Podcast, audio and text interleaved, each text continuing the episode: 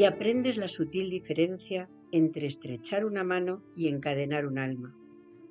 Y aprendes que amor no es apoyo ni compañía, es seguridad. Y empiezas a aprender que los besos no son contratos y los regalos promesas. Y empiezas a aceptar tus derrotas con la cabeza en alto y la vista adelante, con la gracia de una mujer o un hombre, no con la pena de un niño y aprendes a construir todas tus sendas en el hoy, porque el terreno de mañana es demasiado inseguro para los planes y los futuros tienden a caer en pleno vuelo.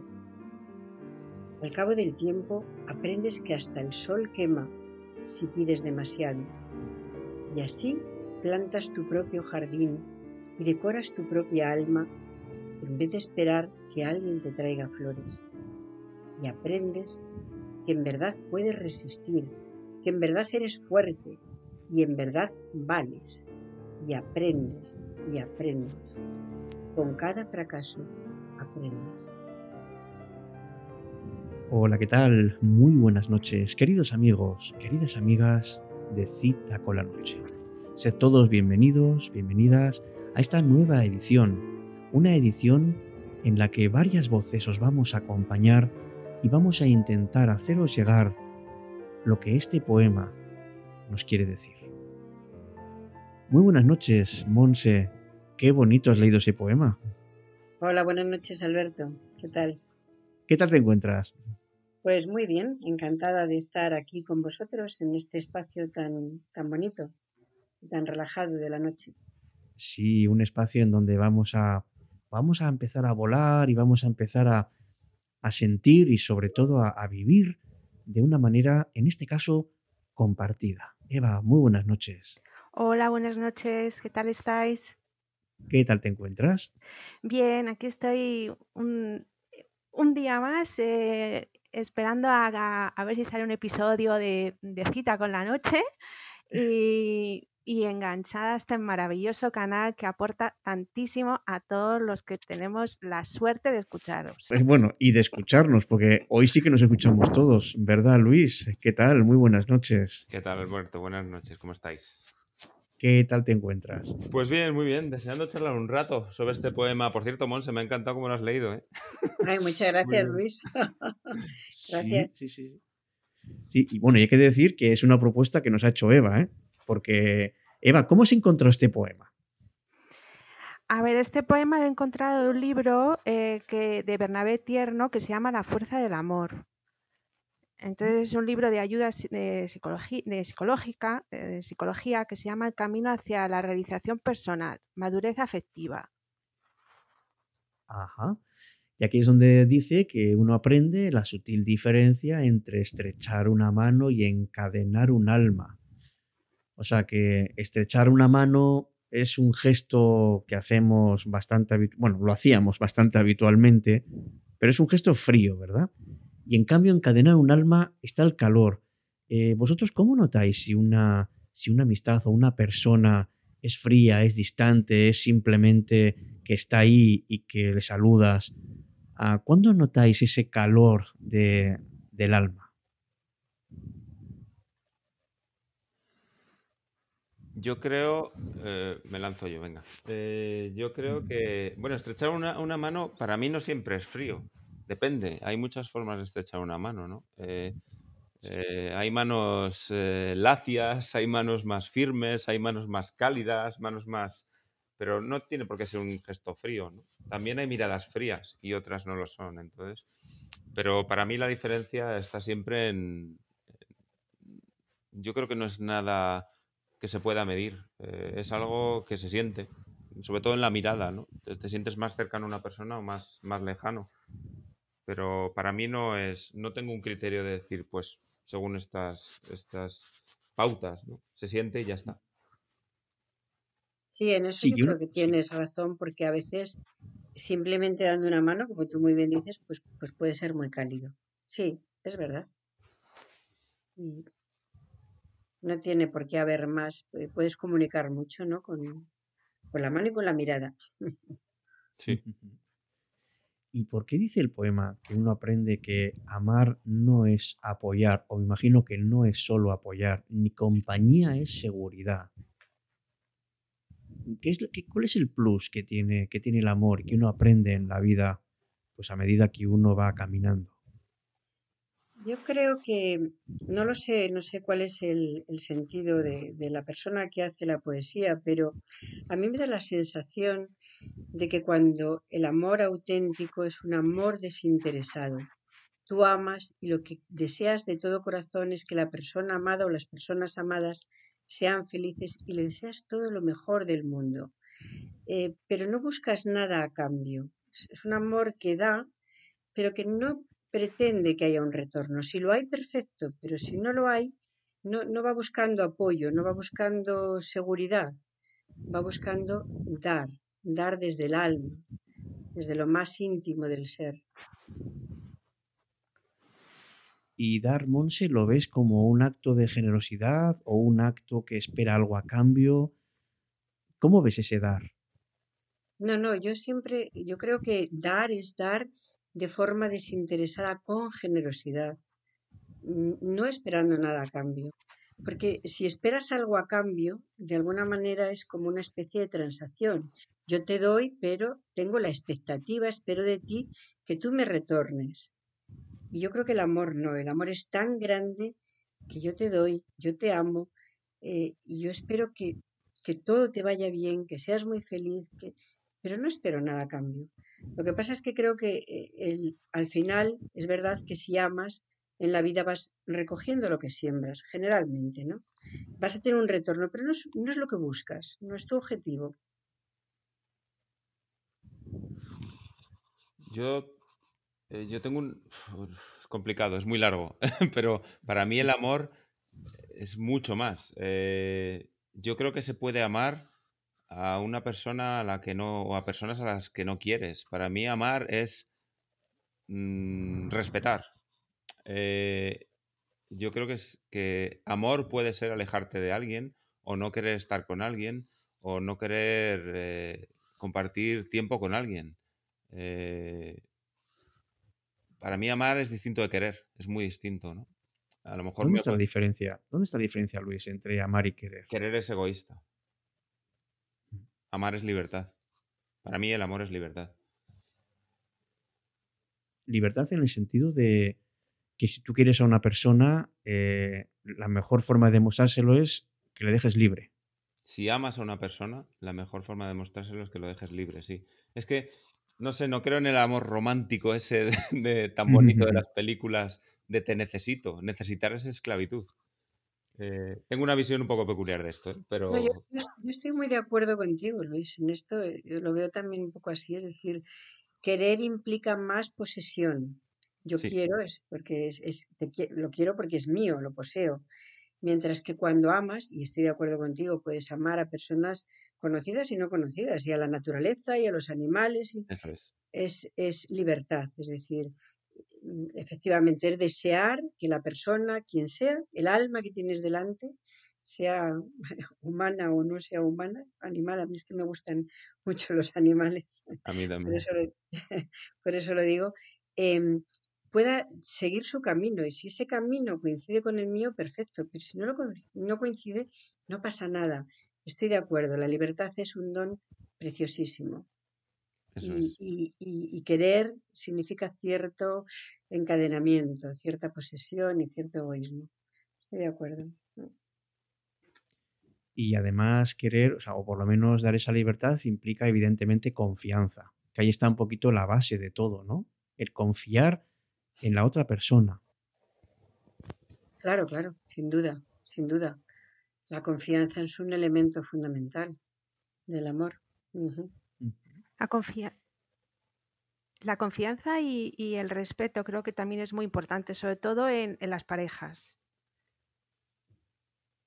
O sea, el respeto en el sentido de respetar la, el, la libertad de la otra persona o, o un poco más.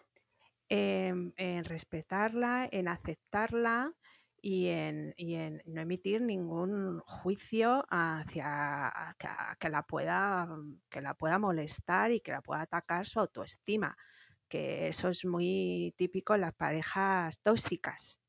¿eh? El, Estar ahí todo el día, pumba, pumba, bueno, para ya, hijo, yo sé que te has levantado con el día torcido, mi vida, pero para ya, o sea, vamos a, a respetarnos, porque si tú empiezas, yo empiezo, entonces esto, esto es una batalla campal.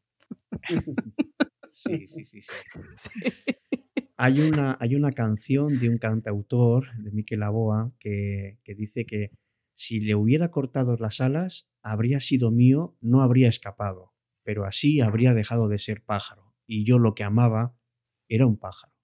Que viene a recoger un poco esas ideas, ¿no? Que, que realmente si tú amas al pájaro, si tú amas, no le puedes cortar las alas. Porque para empezar, deja de ser pájaro. Y si algo, y si algo es esencial en un pájaro, es su libertad. Está claro.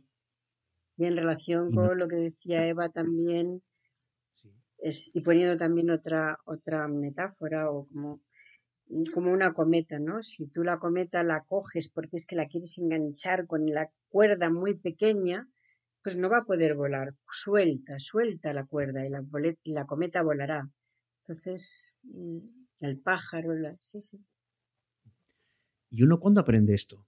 ¿En qué momento de la vida uno se da cuenta de, de que es así? Porque al fin y al cabo, como siempre estamos aprendiendo, yo creo que el amor es una de las, digamos, de las asignaturas más complicadas de esta vida, porque no depende solamente de nosotros, aunque en gran parte sí, porque la actitud tiene que ser esa, ¿verdad? La actitud de dejar ese cordel de la cometa que, decías, Monse, ¿verdad? Y, y hay que dejar, hay que dejar que vaya, porque va, pero sabes que está ahí y que volverá. Yo creo que el aprendizaje es de toda la vida, ¿no? No creo que nunca termines de aprender. Siempre vas descubriendo, si tienes una mente abierta, eh, pues poco a poco vas aprendiendo, ¿no? como dice también el poema que había propuesto que, de Eva, em, aprendes eh, con, los errores, aprendes con la vida. La vida te va enseñando mucho. Y lo importante no es no es un problema cometer errores, errores los vamos a cometer. Lo importante es aprender de los errores y es mejorar la actitud, es decir, ¿y esto a mí para qué me ha servido? ¿Por qué tengo yo? ¿Qué he aprendido con esto? Bueno, y desarrollar actitudes y habilidades diferentes, ¿no?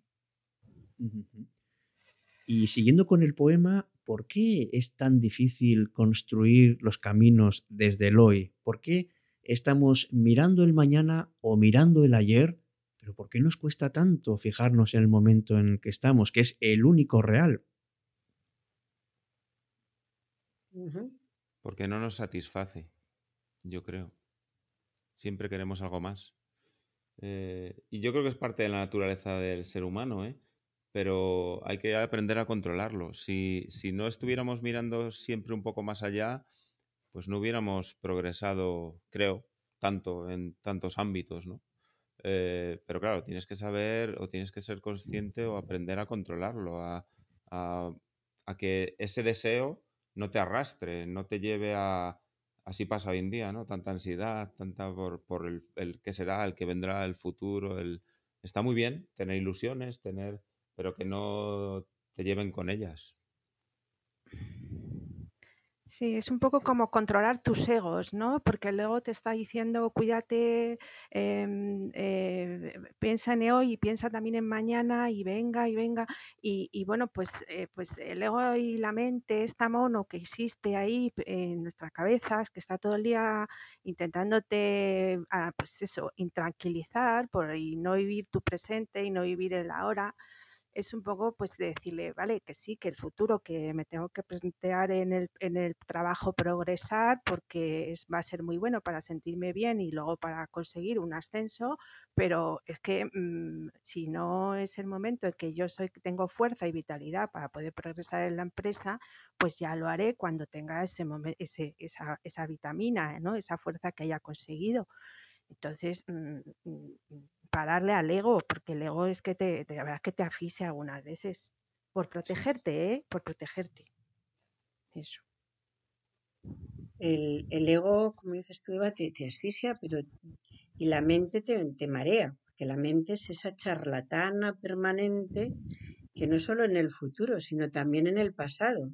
Y te está recordando y mira lo que pasó ayer y lo que me dijo este y lo que me tal y yo le tenía que haber dicho no sé qué, no sé cuántos y si hubiera hecho, si hubiera... Entonces, bueno, pues eh, ese saber cortar y decir, bueno, pues el pasado ya ha pasado y aprender del pasado y el futuro, pues hombre, yo creo que es bueno, muy bueno tener ilusiones, tener pero sin, sin, grandes, sin gran ansiedad y sin expectativas demasiado importantes, porque al final no pensáis vosotros que el futuro le estás construyendo en el hoy. O sea, si tú en las cosas que haces en el día a día le pones alma, le pones ilusión, le pones cariño, no solo a lo que haces, a lo que piensas, a lo que dices, a todo eso, pues estás construyendo, disfrutando de lo que realmente tienes porque el futuro es incierto. Tú puedes estar haciendo planes de futuro que a lo mejor nunca llegan. Lo que sí está claro es que con lo que tú estás trabajando hoy, con lo que estás siendo hoy, estás construyendo lo que va a pasar mañana con gran probabilidad. No sé cómo lo veis. Sí, además, ahora que estoy releyendo el poema, lo dice, ¿no? Eh, el terreno de mañana es demasiado inseguro para los planes. Y, y es verdad, ninguno de nosotros sabemos ni siquiera si vamos a acabar este podcast. Exacto, Luis. Gran verdad. Literalmente. Exacto. Pero a que no nos importa en este momento, a que no nos importa. No, no, porque disfrutamos el presente. Claro. Muy bueno, muy bueno. Es verdad. Oye, ¿qué le podríamos decir a una, a una persona que, que mira sin ilusión el futuro? Es decir, una persona que, que simplemente vive que se deja vivir. ¿Qué le, qué le podríamos decir? Seguramente alguno de nuestros oyentes le puede estar pasando en este momento. Yo estuve unos cuantos años así y, y creo que para mí lo que lo mejor que se puede hacer cuando estás así es moverte. No te quedes quieto o quieta, o sea, haz algo, haz algo, lo que sea, no importa, hazlo. ¿Qué te mm. apetece? Muévete, hazlo, ya está. Vete a por ello, lo que sea, no importa. Hazlo. Sal, levántate, anda y empieza a moverte hacia donde quieras. No importa si no hay errores, como estamos diciendo, si, si aquí ninguno sabemos cómo se vive, no tenemos un manual, cada uno hacemos lo que podemos en cada momento, lo mejor que creemos que lo hacemos. Y nos equivocamos y lo hacemos de otra manera y nos volvemos a equivocar y luego de otra. y entonces, para mí lo peor es, es eso, ¿no? La, la, estar estático, estar quieto, el, dejarte arrastrar por lo demás, ¿no? Coge las riendas y, lleva tu vida hacia donde sea, no importa, pero llévala tú. Sí, y, probablemente em, en este momento que tú comentabas, Alberto, en este preciso momento que puede haber, pues no sé, como mucha ansiedad o incertidumbre con el futuro, con esta crisis mundial, algo novedoso hasta ahora, nunca había pasado algo así, pues puede haber mm, temor, incertidumbre al futuro.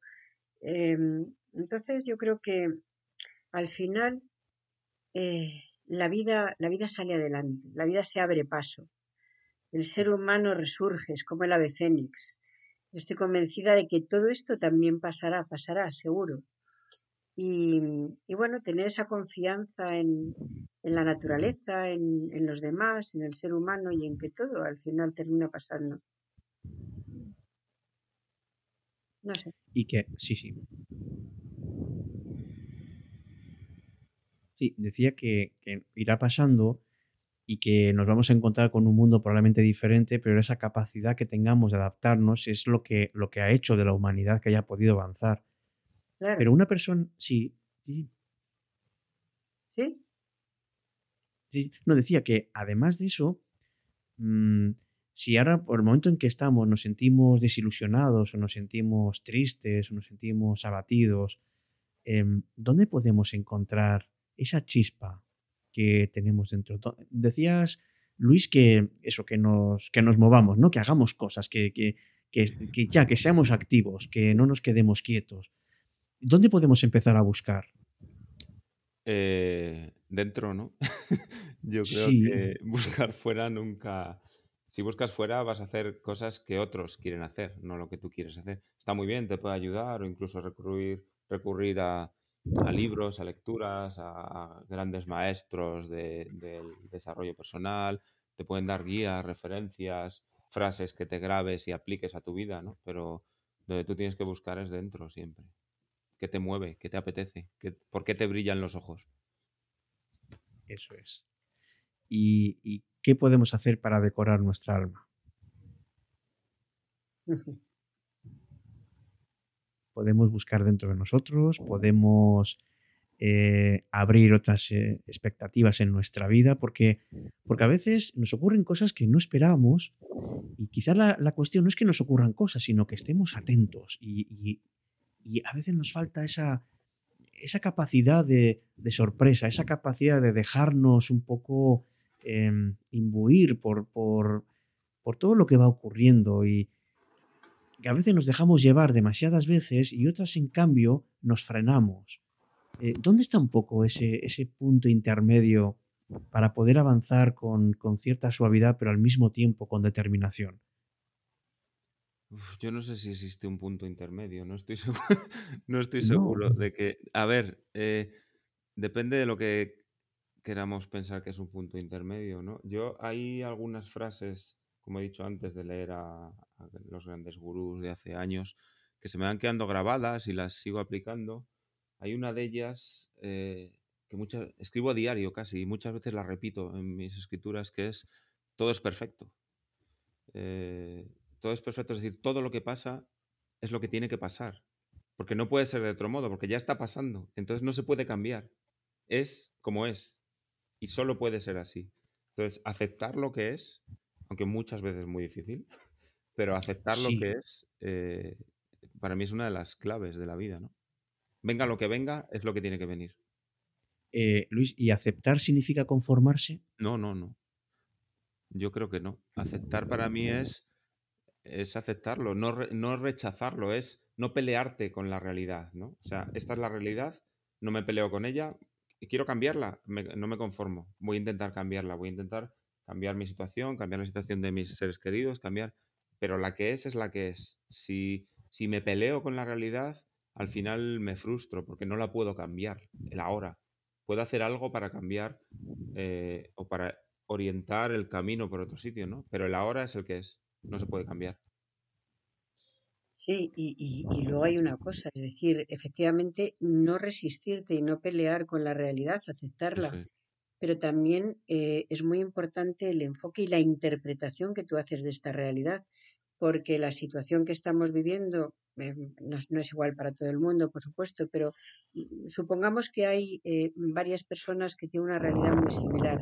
Cada una lo vive de una forma muy diferente. Es decir, la interpretación que tú haces de esa realidad en tu mundo interior cambia la percepción.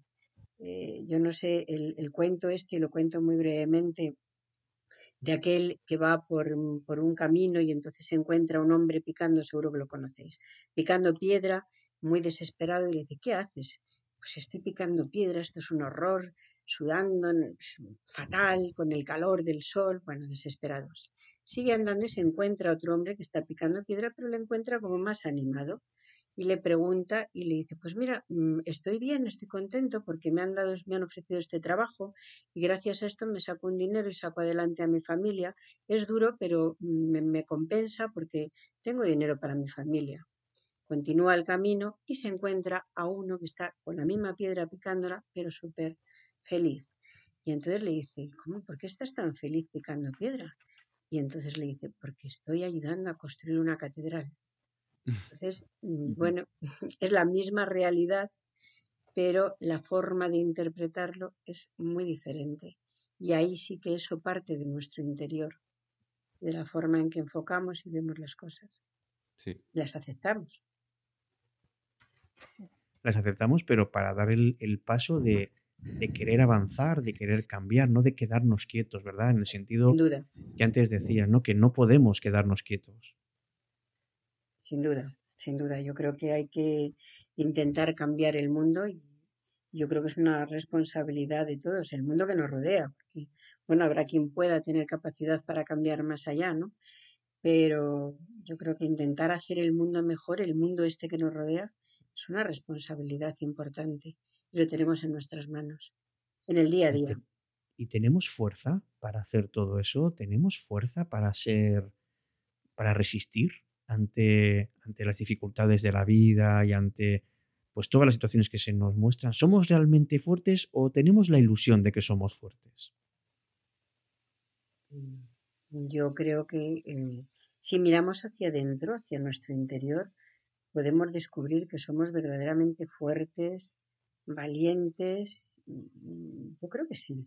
Lo que pasa es que mm, esto va enlaza un poco con la idea de, la autoestima del programa, ¿no? del, perdón, del poema, de lo que vales, que hemos ido construyendo una imagen de, de nuestras capacidades o de nuestra autoestima, a lo mejor baja porque lo hemos basado en lo que opinan los demás, en lo que me han dicho, en lo que en esa apariencia externa, en lo que soy, en lo que tengo, en lo que poseo, en lo que hago, en el, el rol o el papel que desempeño en la empresa o en donde sea. Em, y claro, eso es muy fluctuante, eso no determina el, el, verdadero valor está dentro y es independiente de esas valoraciones externas. Porque si dependemos de las valoraciones externas, pues según quien sea, pues un día estaremos arriba y otro día estaremos abajo. Y no, no, si nos miramos dentro, realmente dentro está la valentía, la compasión, tantos, tantos valores que tiene el ser humano, tan importantes y que tenemos todos. ¿eh? Lo que pasa es que yo creo que se han ido rodeando de capas y capas, mm, bueno, a medida que hemos ido creciendo, de, valoraciones externas, y solo hay que hacer como hacía Miguel Ángel, ¿no? Quitar a la piedra lo que le sobra para encontrarnos con la, con la verdadera obra de arte que somos todos nosotros, una maravilla de obra de arte, todos. Sí, muy bonito eso. Ahí me viene a la mente una canción. Hay un cantante de aquí de Torrejón que es rapero, se llama El Chollín, no sé si lo conocéis. Tiene una canción eh, que en una parte de la canción dice que esculpir es quitar lo que sobra a la fuerza. Y, me parece una frase brutal, muy chula para, la vida y para el día a día. ¿no? Al final, a la fuerza nos quitamos todo lo que nos sobra y nos vamos esculpiendo poco a poco ahí está un poco nuestra fortaleza, ¿verdad? Que es así que es real, que sí tenemos esa fortaleza, no es una ilusión, ¿verdad? No es algo que nos han dicho, tú eres fuerte, tú vales, tú vales, y al final nos lo hemos creído y no es verdad, porque sí es verdad que somos fuertes y que valemos. Yo creo que sí. Eh, todos, todos, cualquier ser vivo vale, eh, no solo los humanos, cualquier ser vivo vale eh, lo que pasa es que es un poco lo que decía Monse, si buscamos algo exterior, eh, las posesiones materiales, lo, pues a lo mejor no valemos, ¿no? Porque nos, estamos, nos hemos fijado un límite que no está a nuestro alcance ahora mismo por lo que sea, pero es algo material.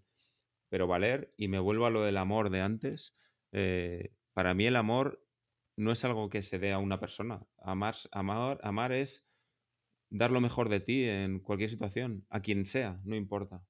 Y, como decía, a lo mejor lo mejor de ti es, es que tienes que respetar a otra persona y alejarte de ella. O a lo mejor lo mejor de ti es eh, ver sentado volar un águila. no tiene por qué ser un, acto heroico, ¿no? Qué bonito. sí, sí, sí es verdad, es verdad. Pero si tú das todo lo mejor de ti a, a otra persona, ¿no? A quien sea, sí. Eh, y no te corresponde y, ves que, de vuelta recibes justamente lo contrario, rechazo, cuando no, desprecio, sí. ¿Ha merecido la pena haber dado eso? Pues depende de por qué lo hicieras.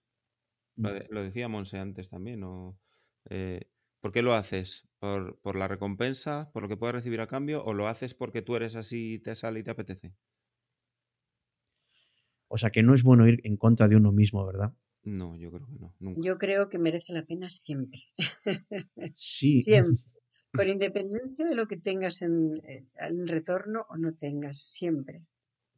Sí, es como un acto de crecimiento, ¿no? Como cuando das y no recibes, es como diciendo, pues me, he crecido, o sea, me, han echado ahí a la cuneta, me han, me han, hecho plan colilla, pero pues, pues yo he crecido porque lo he dado, porque me apetecía y ya está. Y si al otro no me quiere corresponder, pues, pues, pues nada, pues, pues es que se lo pierde. sí, sí, bueno, pues yo en ese momento lo he hecho, lo he hecho con todo el amor del mundo y si el otro pues eh, ha pasado de mí tres pueblos, pues, pues, eh, pues ahí se queda, ¿sabes? Y, ya veré yo si continúo ahí, ahí dentro, o me voy y desaparezco y le digo, hasta aquí hemos llegado. O sea, no puede ser. ¿no? Eso es. ¿Y, por qué hay tanta gente que se pone máscaras para eh, armaduras, armaduras completas, algunas armaduras totalmente medievales, para, para no mostrarse, para no, no mostrar sus afectos, para defenderse de no se sabe qué? Porque hay gente que va por la vida defendiéndose, como que les van a atacar. Y, la verdad es que qué triste, ¿verdad? Vivir toda la vida así defendiéndose. ¿Por qué la gente o por qué ocurre eso? Yo creo que es un, un tema de inseguridad, ¿no? De miedo y de inseguridad. Cuando tú te pones una, un, armazón es porque no estás seguro y te tienes que defender. Y las personas que lo viven así tienen muchísimo sufrimiento, mucho sufrimiento. O sea que para mejorar y para aprender en esta vida hay que lanzarse. Hay que tener ese espíritu abierto de, de ganas de recibir, ¿verdad? No solamente de dar, sino también esa disposición a recibir, ¿Es así como funcionan las cosas? Sí, en el terreno social y en el terreno amistades tendría que ser así. En el terreno profesional eso no funciona porque al final te dan por todos lados.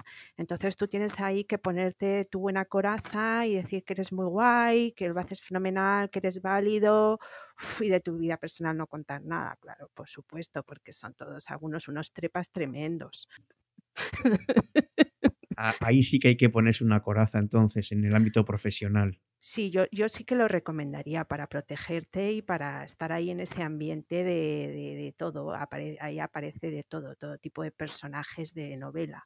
Entonces, estar muy preparadito, muy preparadito en esos encuentros eh, de empresas, porque, mm, porque ahí no puede ser tú, está claro, no, ni hablar, ni hablar. Bueno, yo, creo que es que... De acuerdo. Uy, perdón, Monse, sí. No, no, no. No, muy breve. Es que creo que tenemos en, en este momento una sociedad muy competitiva. Yo creo que esta competitividad excesiva pues no es bueno, ¿no? Es buena la, el trabajo en equipo, la colaboración, em, el buen rollo y el buen ambiente, que no tiene por qué haber una relación personal. Probablemente sean esferas y ámbitos diferentes, ¿no?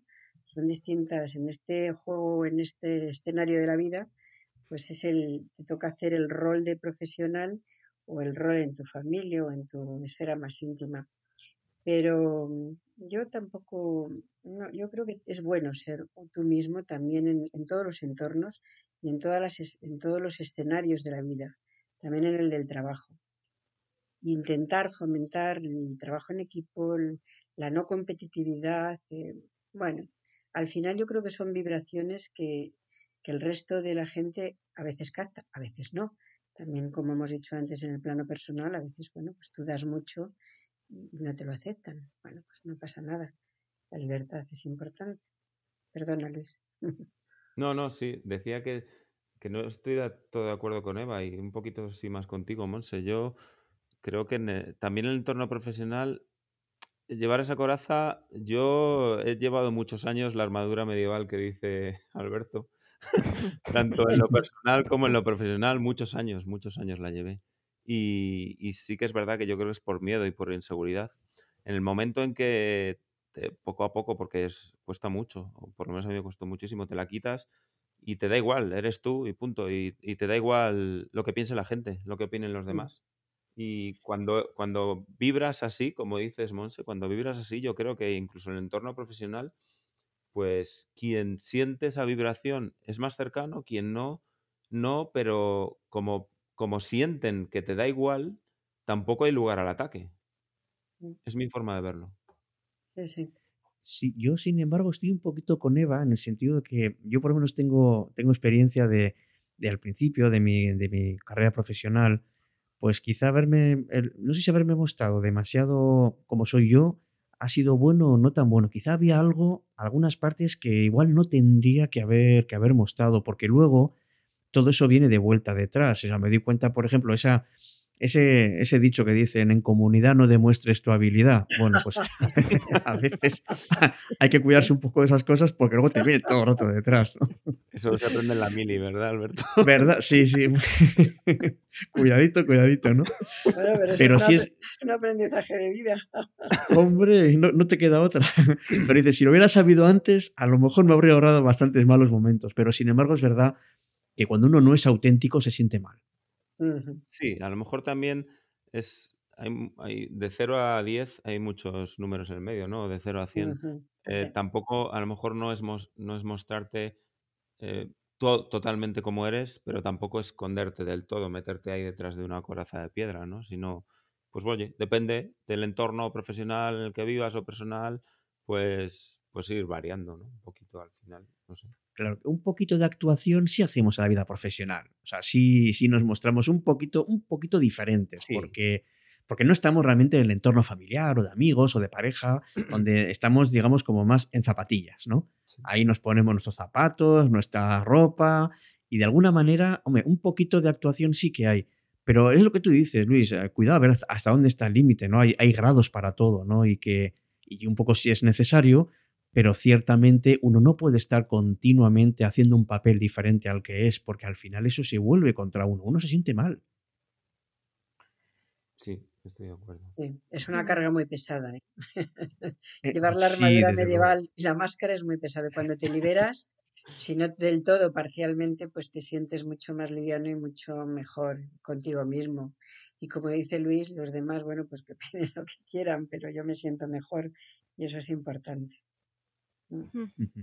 Y creo que cuando tú te sientes bien, los demás lo notan y, al mismo tiempo, pues casi como que efectivamente se les quitan las ganas de atacarte y dicen, esto está muy bien. Sí. sí, sobre todo si te ven con seguridad, ¿verdad? Si te ven que estás seguro de ti, ¿no? Ahí sí que es difícil que te entren. Cuando ven una inseguridad y alguien quiere atacar, ahí está, ahí está. Sí, yo tampoco creo que, sea, que la gente lo haga de modo consciente. Creo que volviendo a lo de los egos, son los egos, ¿no? Un ego busca víctimas y para un ego una víctima es, es otro ego que pueda reaccionar ante él. Cuando no hay reacción, el ego no tiene interés porque no va a conseguir nada. Claro. Sí, no ve alimento, no ve carnaza. Sin embargo, la lucha de egos es terrible. Y, pasa desde que somos niños en los colegios, ¿eh? porque ahí donde realmente estamos aprendiendo esa dimensión social del, del clan, ¿no? Que ahí tienes la opción de o te, sumes al, te sumas al clan o, eres alguien aparte.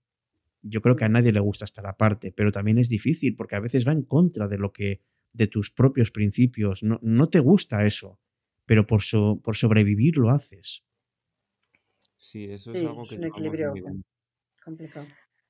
Pero que ellos no vean reacción de que tú te pones nervioso, de que cuando te van a atacar y eso, que tú no te pongas nervioso, tú como, como muy, muy tranquilo, con mucha tranquilidad, con seguridad, de, ah, pues no me había dado cuenta, pero tú has visto no sé qué, que no has hecho esto, que esto está sin hacer. Pues sí, sí, puede ser que llevas razón, ¿no? Pero... Sí, puede que sí, le concedes el beneficio de la duda. Sí, es verdad. De hecho, eh, dicen que no hay mayor desprecio que no hacer aprecio. Porque muchas personas que atacan lo que están buscando es eso, es, es que les hagas caso. Exacto. Protagonismo. Protagonismo, eso es. Y ser el líder de la manada y el más mediocre de todos, algunas veces. Entonces, eh, con cada fracaso aprendemos. Deberíamos. se aprende más con los fracasos que con los éxitos. Si tienes capacidad de humildad y, reflexión, pues yo creo que sí, que se debería aprender con los fracasos. Eh, en realidad no hay fracasos, hay... Ahí está la clave. Ahí está la es que no hay fracasos, claro. hay situaciones que no salen como tú querías o no se desarrollan de la manera más satisfactoria. Y quisieras que fueran de otra manera, bueno, pues lo analizas y dices, pues en el futuro intentaré que no sea así, que sea de otra forma. Y no pasa nada. Y voy creciendo y voy aprendiendo. Eso es. Yo creo que si aprendes no es un fracaso.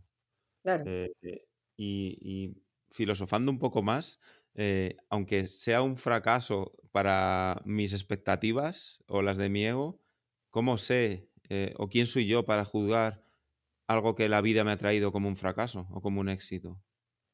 Eso ya va un poco más allá. Pero... No, pero, es, verdad. es, verdad, es verdad. Es, la vida me lo pone como escuela para que yo aprenda. Y entonces, pues, eh, es. una oportunidad de aprendizaje. No es un fracaso, es una oportunidad de aprender. Mm. Mm. Entonces, cuando nos levantemos por la mañana, cada día, ahí lo que vamos un poco es a, a ver qué puedo aprender hoy, ¿no? A ver qué me da la vida que, me ayude, que me, que me dé energía, que me dé fuerza, que me dé confianza. Eh, si uno se levanta con esta, con esta actitud, me imagino que el día puede ser muy diferente al de la persona que se levante diciendo otro día más, qué mal voy a estar, eh, fíjate esto, que no me va a salir, porque al final sin querer convocamos a, las, a los demonios, sin mm. quererlo. Sí, sí desde luego. Y, luego levantarse con, bueno, con ese también esa capacidad de decir agradezco por todo lo que tengo, que es tanto, pero no fijarnos en lo que no tengo, en lo que no. Bueno, es muy importante, ¿no? decir, qué maravilla, y puedo ver, y hay luz, y puedo andar, y puedo correr, y puedo respirar. Es que es precioso. pues puedo a aprender y me voy a y me voy a caer. Bueno, pues no pasa nada, ya me levantaré. Mm. Pues ¿Y por qué nos cuesta tanto dar las gracias, ser agradecidos, Monse? Bueno, Monse, Eva y Luis, ya que ha sacado el tema, Monse. ¿Por qué nos cuesta tanto ser agradecidos? Darnos cuenta de las cosas buenas que tenemos y que somos. Y que somos, y que somos. Porque yo creo que porque al ego, eh, hablo mucho del ego, pero es que creo que es una parte muy importante de nosotros. Creo que el ego no se siente, no tiene protagonismo en situaciones positivas. Eh, al ego le gusta sentirse mal, sentirse eh, triste, sentirse, ay, qué mal me trata la vida, qué mal lo paso, qué víctima soy. entonces, estar agradecido por las cosas pequeñas, pues como que le quitas protagonismo, ¿no? No puede quejarse. Ya, bueno, la parte mala de nuestro ego, porque también nuestro ego puede ser algo bueno también, ¿no? Que nos ayude a crecer. Sí, sí, puede ser tu amigo, sí, perfectamente. Sí, pero normalmente el ego es ese personaje que está por ahí detrás, que no tiene que ver con nosotros y que está ahí. Mm, mm. Y, bueno, yo, también soy, el ego le veo más, más negativo que positivo. Yo también. Mm. Sí, ¿no pensáis que nos puede ayudar a, crecer el, un poco el, que uno se ocupe de sí mismo? Porque a veces eh, nos ocupamos tanto de lo exterior que nos olvidamos de nosotros. Quizá hay un punto ahí que no deberíamos dejar, ¿verdad? Es lo de cuidar al cuidador, ¿no? Eso es. ¿Quién cuida al cuidador? Sí, pero bueno, depende de lo que entendamos por ego. Sí, yo a lo mejor estoy entendiendo por ego un poco lo que Monse, ¿no? esa parte nuestra que, que nos lleva a pensar solo en nosotros, pero desde un punto de vista negativo, porque para mí el egoísmo no es malo, al contrario, es fundamental. Eh, pero un egoísmo sano en el que primero me cuido yo para, para poder estar bien con los demás, ¿no? Pero para mí eso no es el ego. Eh, lo podemos llamar de otro modo, no sé. Eh, ya. Sí, sí, yo también iba por ahí, ¿eh? Por eso pensaba que, nombramos que, que, el ego era eso, ¿no? O sea, no solamente es el yo, sino que digamos la parte negativa que me impide crecer porque solo me preocupo de mí, porque me cierro, ¿no? Porque me pongo a mí en primer lugar, pero siempre, en cualquier circunstancia. Pero es verdad que hay un paso previo que, cada uno tiene que cuidarse a sí mismo. Porque si tú no te cuidas a ti mismo, ¿cómo vas a cuidar? Si tú no te quieres, ¿cómo vas a querer? Pues no se puede. Cuidarse a sí mismo es lo primero. Yo en ese sentido sí que creo, eh, tú, Eva, que me parece que tienes algo que ver con los aviones y demás, ¿no?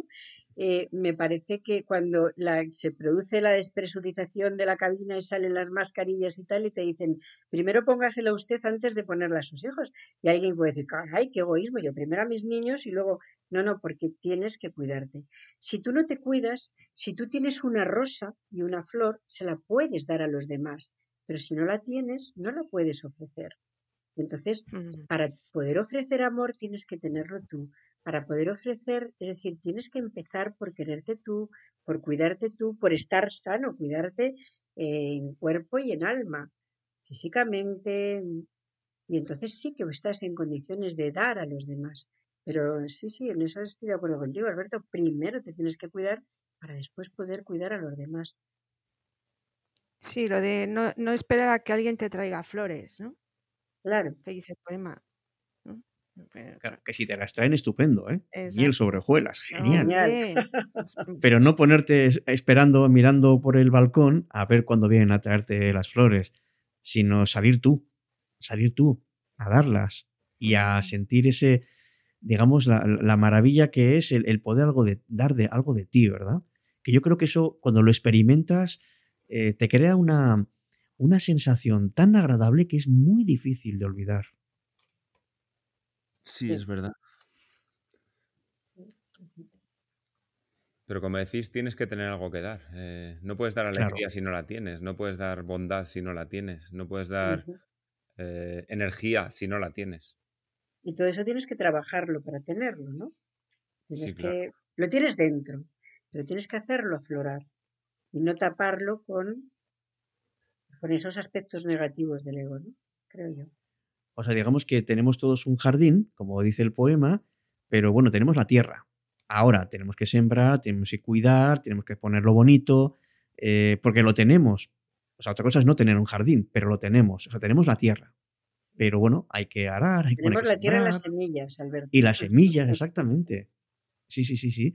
Pero tenemos que preocuparnos de que nuestro jardín esté bonito y que se mantenga bonito también, ¿no? Porque al fin y al cabo es una muestra de lo que somos nosotros. Y así podremos ofrecer el aroma, la intensidad y todos los demás. Sí. Exactamente todo eso que ahora Monse nos impiden del el retiro, como no se puede entrar, eh, lo disfrutamos desde fuera. Desde fuera, desde fuera. Yo, yo voy pegadita a la verja disfrutándolo. ¿Y lo sigues disfrutando, a pesar de no estar cerca de, la naturaleza? Esta mañana paseaba y había patos salvajes que también se ponen en la verja, me hacía gracia, y gatos, y claro, deben de echar de menos en algunos pues a las personas, como, no sé, deben de decir, han desaparecido todos los humanos, que por un lado deben de estar encantados, decir, oh, qué bien estamos, ¿no? No se meten con nosotros, no nos cortan las flores, no nos cortan las alas nos dejan, supongo que les dejarán a los, estoy recordando los cisnes y, todos los patitos que nacen en esta época, ¿no? Miraba yo fotos del año pasado de, todas las crías de patito y digo, pues bueno, ahora no hay problema de que nadie se la, no sé, que nadie les ataque, ¿no? La manía que tenemos los seres humanos de, no cuidar y no querer a la naturaleza, de agredirla, ¿no? Por eso estamos así, probablemente. Y ahora que sacas el tema de la naturaleza, Monse, eh, ¿qué es lo que nos da la naturaleza? ¿Qué es lo que nos puede aportar para, para ser mejores? Bueno, Monse, Eva o Luis, ¿eh? cualquiera. Sí, sí, sí. Todo. No somos seres humanos sin la naturaleza. ¿Y qué es lo que nos da? Eh, la vida. Es que. Eh, fíjate, por ejemplo, hablando de animales, cualquier animal, los pobres en los dos. Eh, o un ser humano al que aísles, al que separes de la naturaleza, ¿no? Del sol, del contacto con la tierra, de la lluvia, del viento, de... Es que somos lo que somos, es que en este planeta, eh, hablando de esto, muchas veces con esto del cambio climático y demás, que, que la gente dice que nos estamos cargando el planeta, yo creo que no nos estamos cargando el planeta, al planeta le da igual lo que hagamos, nos estamos cargando las condiciones para que nosotros podamos vivir en él. Sí, sí, sí. Pero el planeta va a seguir ahí. Sí, sí, sí, sí, sí. Te da un poco igual. Entonces, solo hay que ver tribus tradicionales, todavía vienen un contacto profundo con la naturaleza, para ellos es sagrado. El planeta dirá, ya he visto extinguirse a cantidad de, especies y demás, y vosotros os extinguiréis, pero yo seguiré aquí. Eso es, una más. Una más, una más. poco inteligente. ¿Y la experiencia de la relación con la naturaleza, recomendáis que sea en algún momento personal, silenciosa, esa comunión con, la vida, con la naturaleza? Eh, ¿Recomendáis que en algún momento de nuestra vida sea así? ¿Que sea un momento más íntimo, más personal, más, más cercano? Yo sí, yo creo, a ver, tendrá que buscarlo cada uno, pero yo, bueno, como ya hablamos en, otro, en el otro podcast. Sí, hablamos de eso, sí. Eh, corro mucho por la montaña y me encanta la naturaleza a veces voy a sitios eh, donde siento algo especial, eh, no sé por qué, pero, pero lo siento y, eso hay que sentirlo, ¿no? No sé, dependerá de cada persona, pero yo sí recomiendo siempre la, estar en solitario en la naturaleza o no, pero, pero bueno, si es en la naturaleza, mejor. Sí, yo también. Yo aquí en Madrid lo único que puedo hacer es el retiro, que es lo que tengo más cerca, pero cuando puedo me escapo también a la montaña y me encanta estar no, en soledad, en comunión efectivamente con la naturaleza. Me parece maravillosa. Mm. Eso da fuerza, ¿verdad? Uf, muchísima. Te recarga, te recarga energía, te, te da...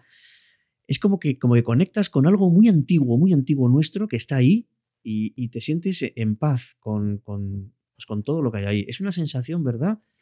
Como que, que te sientes un subidón y al mismo tiempo una paz que es que es muy difícil de, de explicar. Y una Sí, sensación de libertad muy Ah, de grande. libertad, sí. Sí, sí. Es como que todo lo puedes, ¿no? Sí, no sé. Como sí, volar con la mente, como mm, respirar tantos olores, no sé, es una preciosidad. Es un poco com- como, cuando miramos a una hoguera, ¿no? Ay, Es también. algo que Sí. Está tan Es, dentro, es hipnótico, es hipnótico. Mágico. Sí, sí. Sí. lo llevamos tan dentro de nosotros, ha sido parte de nuestros genes de hace millones de años que, que te, te arrastra. Sí, sí. Y nos quedamos ahí, ¿verdad? Y, y- es como cuando miramos también las nubes, ¿no? Nos ha pasado, sobre todo es- ese típico día que van cambiando de forma y que uno se queda mirando y, y descubre y descubre algo personal, ¿no? Que igual la persona que está contigo o las personas que están contigo no lo ven, pero tú sí lo ves. Está ahí y te está diciendo algo. Ujú. Sí, sí. Estrellas. Sí, Ahora es muy difícil verlas, pero cuando las puedes ver es, un- es una cosa increíble. Entonces es una experiencia, ¿verdad? No solamente con la vista, como decía el Monse, sino también eh, oler, eh, tocar, eh, o sea, con todos los sentidos. Una experiencia total, ¿no? Pero sobre todo de que uno tiene que sentirse abierto y sentirse em, en relación, en relación directa. Y eso, eso recarga, recarga muchísimo. Totalmente.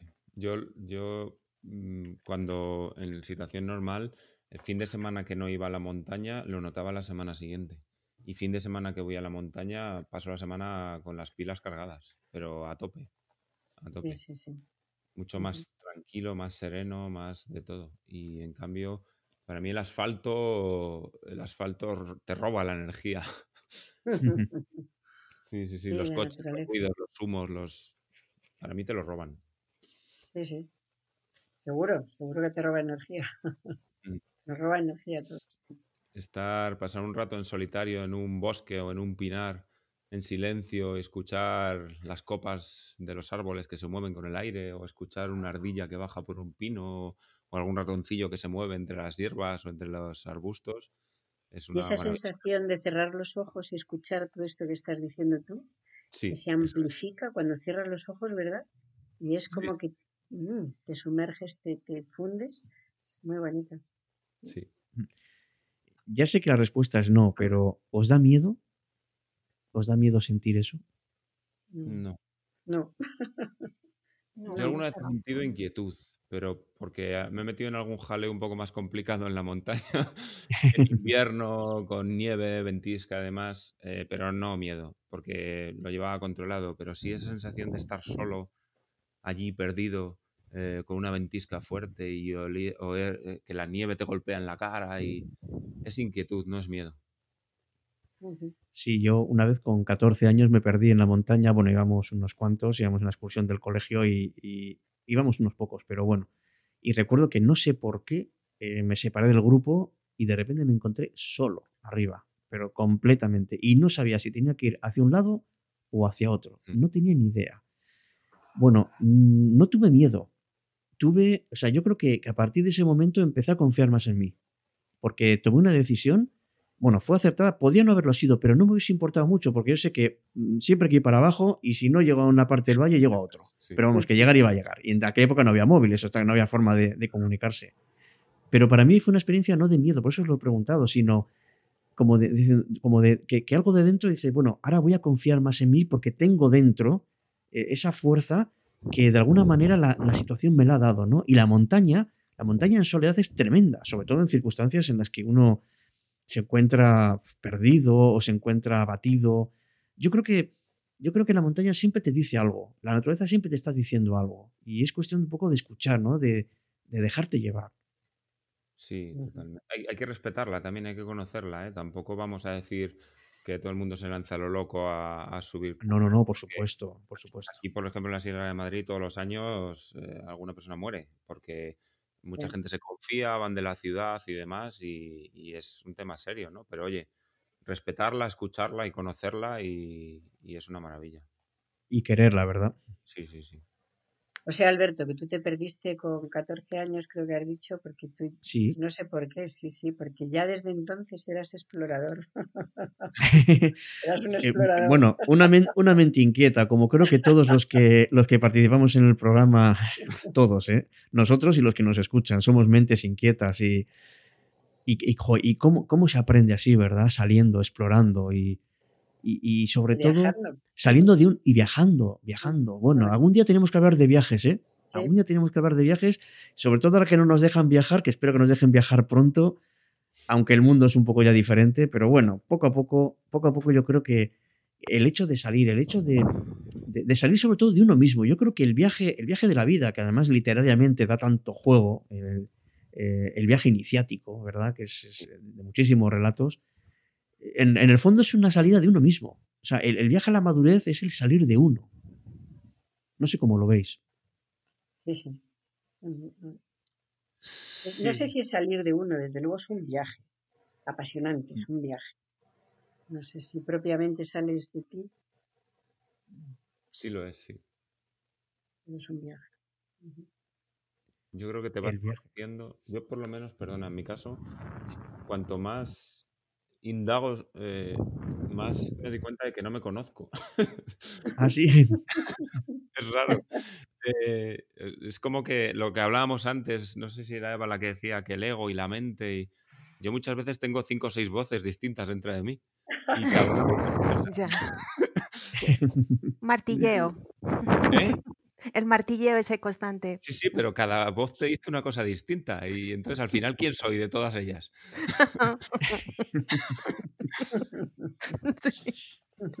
¿Quién soy yo? Esa es la gran pregunta, Sí, ¿verdad? sí. ¿Cuál de esas voces es- soy yo?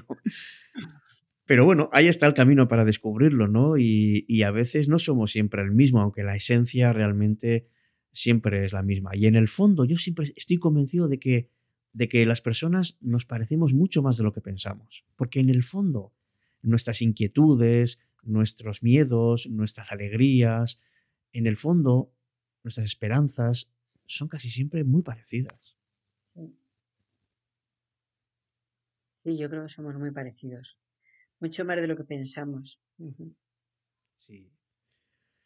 Bueno, Monse, Eva, Luis, llevamos prácticamente una hora de, de programa. No sé si, si queréis que pongamos ya el punto seguido ahora, que sigamos un poquito más o que, o que en algún otro momento pues podamos seguir charlando, como queráis. Yo estoy súper a gusto y desde luego los tres sois una auténtica mina de, de- de gente maja, gente con experiencia, con, con saber contar las cosas. Porque nos conduces muy bien, Alberto. Sí, sí, sí. No, no, no. Os- no, no os hace- a gente como vosotros no hace falta conducir. Conducir solo. No creas, Una no buena creas. sí, guía. Buena, buena guía, claro que sí. Lo mejor. Porque es muy aburrida. Hay día- hay días la radio que es insoportable, el televisor es insoportable. Entonces dices, ¿qué hago? Y dice, me voy a cita con la noche, por favor. bueno. Oye, que mi ego no va a caber ahora en mi habitación, ¿eh? Y el vuestro tampoco debería. Bueno, ahora te en un rato y, y lo sacas. Y ya está, venga, esto va a ser lo siguiente. Oye, pues lo dicho, muchísimas gracias por, por vuestra compañía, de verdad. Una compañía única, que además este programa de la manera más inesperada nos ha dado, yo para mí esto es un regalo, un auténtico regalo el poder conversar con vosotros y el compartir parte de nuestra vida, de nuestra forma de ver las cosas y, y si os parece, como me gusta decir, pues esto, esto hay que continuarlo, porque porque bueno, ya yo por lo menos me quedo mirando la hoguera de este, de este, de este programa de hoy y estoy absolutamente, vamos, pasmado, no pasmado, pasmado en el buen sentido, pasmado en el sentido de que, de que me he quedado así, extasiado. Ha sido agradable, sí. Como decíamos antes de las vibraciones, ¿no? Eh, al final, y decías tú, Alberto, hay que estar atento. Si estás atento, la vida te trae a gente eh, que vibra como tú, ¿no? Y yo creo que esto es un buen ejemplo. Pues sí.